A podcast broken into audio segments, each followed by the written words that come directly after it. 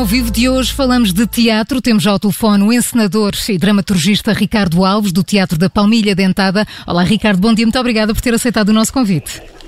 Obrigado, bom dia e obrigado pelo convite. Até dia 23 está em cena no Teatro Carlos Alberto, no Porto, a sua nova peça, O Burguês Fidalgo. Trata-se de um espetáculo que abre aqui um novo capítulo na história da companhia, por ser a primeira vez que explora uma das obras de Molière, uma obra de 1670, foi quando estreou. Ricardo, na versão original estávamos perante uma, uma comédia balé, uma peça de teatro com música e dança. Na sua versão, que está agora em cena, que semelhanças ou diferenças vamos encontrar? Uh, algumas passaram-se 350 anos, era muito estranho se tudo ficasse igual. Uh, portanto, obviamente, há muitas modificações. Partimos um bocadito daquilo que Molière escreveu uh, e aos poucos vamos deixando para trás Molière e vamos fazendo reflexões um bocadinho mais atuais sobre aquilo que, que, que já Molière falava. Uh, a peça é uma comédia, uh, não sei fazer mais nada, é uma, uma comédia um bocadinho também do absurdo, que é o estilo habitual da Palmilha. Partimos de Molière, que era um comediante que eu acho que não iria ficar muito chateado com aquilo que eu lhe fiz ao texto.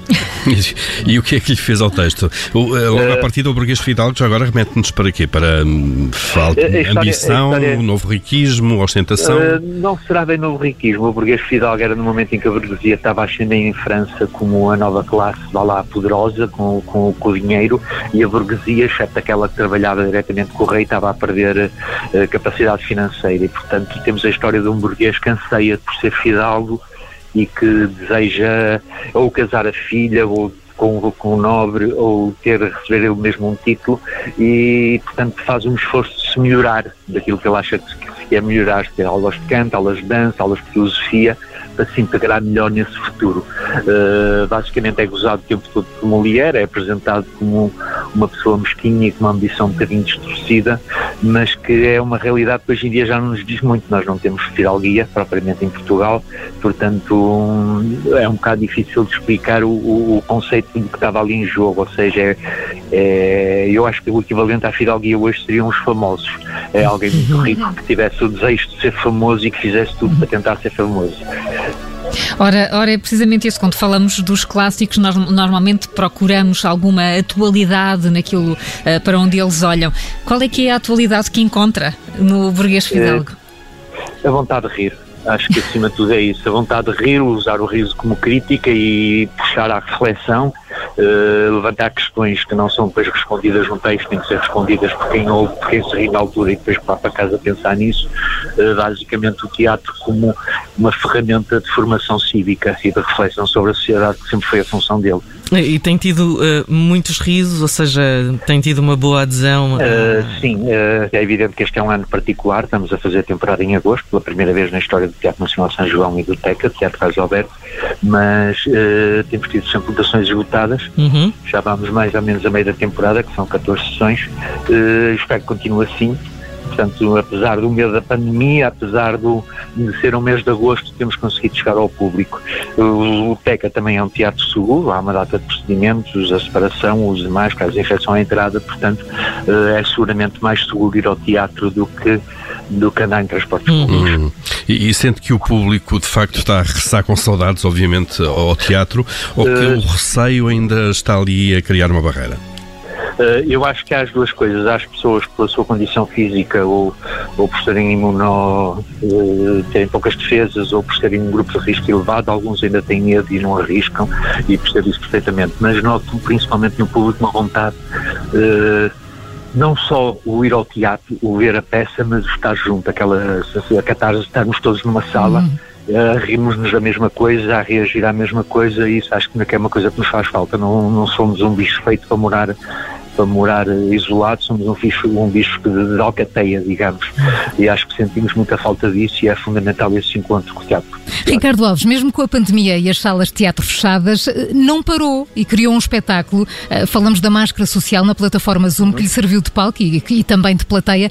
Foi um grande desafio Uh, foi, eu obviamente quando, quando nos confinámos, fechámos em casa, quando cancelámos a temporada que tínhamos na altura de Café Teatro no Pérola Negra, sentimos assim um bocadinho perdidos. Uh, o que é que fazemos, como é que fazemos, como é que vamos ter ao público e principalmente como é que conseguimos mais uma vez esta coisa da catarse, estarmos juntos, estarmos uns com os outros. O teatro que eu via gravado em vídeo registros que, que, foram feitos apenas para ser registros e que eram partilhados não me estavam a agradar e procurei uma forma de, de conseguir essa sensação de estarmos juntos à volta de, de ver uma coisa e o Zoom permitiu-me isso. Nós no espetáculo pedíamos ao público para deixarem a câmara e os microfones ligados e uh, riam-se, apareciam em cena, falar, podiam falar e mandavam coisa meio de espetáculo, porque é café teatro, digamos, é uma uhum. coisa de, sem a quarta parede, de muito, de muito contacto e, e foi fundamental naquela altura, estávamos para aí já no segundo mês de confinamento, estava tudo ansioso por encontro, por troca de olhares, por sorrisos, por mandar umas piadas uh, e nesse aspecto funcionou muito bem. O espetáculo foi todo feito, escrito e ensaiado em Zoom, nós nunca Tudo, nos encontramos. Exatamente Uh, e depois, quando tínhamos o espetáculo, tínhamos 10 minutos antes do início do espetáculo e 10 minutos depois que chamávamos o foyer, em que convidávamos as pessoas a conversarem umas com as outras, conversar connosco, e esse encontro acho que é, que é fundamental e é a coisa mais importante do teatro. Sem dúvida é que sim. Estarmos todos a receber o mesmo input e refletirmos ou em conjunto ou separadamente sobre ele. O encenador e dramaturgista Ricardo Alves do Teatro da Palmilha Dentada tem nova peça até dia 23. Pode assistir ao Burguês Fidalgo a partir de Molière no Teatro Carlos Alberto, no Porto. E já agora importa dizer que a sessão deste domingo, eh, dia 16 às 4, eh, Ricardo vai ter língua gestual. Sim, eh, já é uma coisa que nós fazemos uhum. regularmente.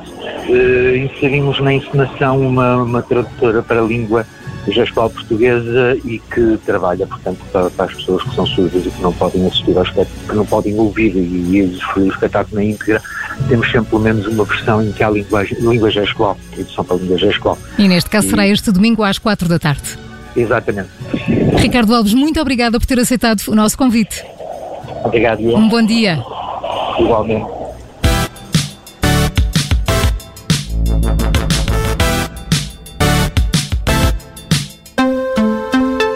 Obrigada por ter ouvido este podcast. Se gostou, pode subscrevê-lo, pode partilhá-lo e também pode ouvir a Rádio Observador online em 98.7 em Lisboa e em 98.4 no Porto.